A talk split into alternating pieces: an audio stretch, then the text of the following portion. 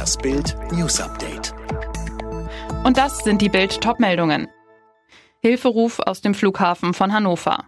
Hallo, wir sind hier am Flughafen in Hannover. Wir werden gegen unseren Willen festgehalten. So beginnt der dramatische Hilferuf der Einreisenden aus dem Vereinigten Königreich an die deutsche Öffentlichkeit.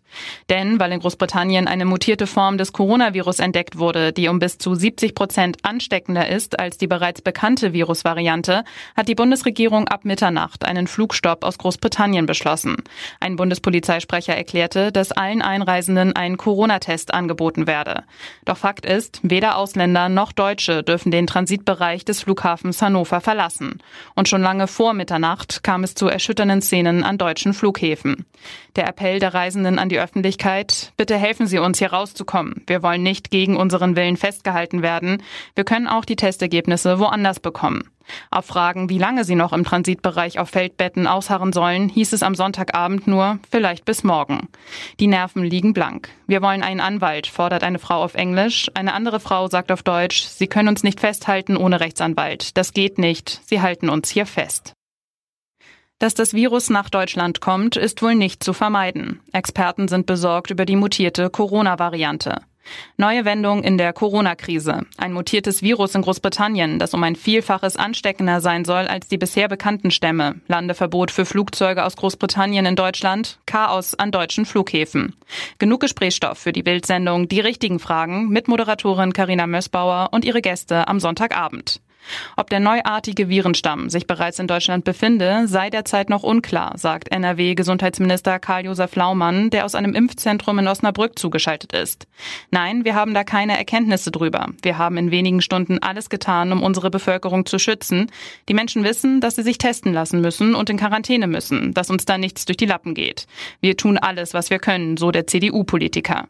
Dass das Virus nach Deutschland kommt, ist wohl nicht zu vermeiden, meint auch SPD-Gesundheitsexperte Karl Lauterbach. Offenbach.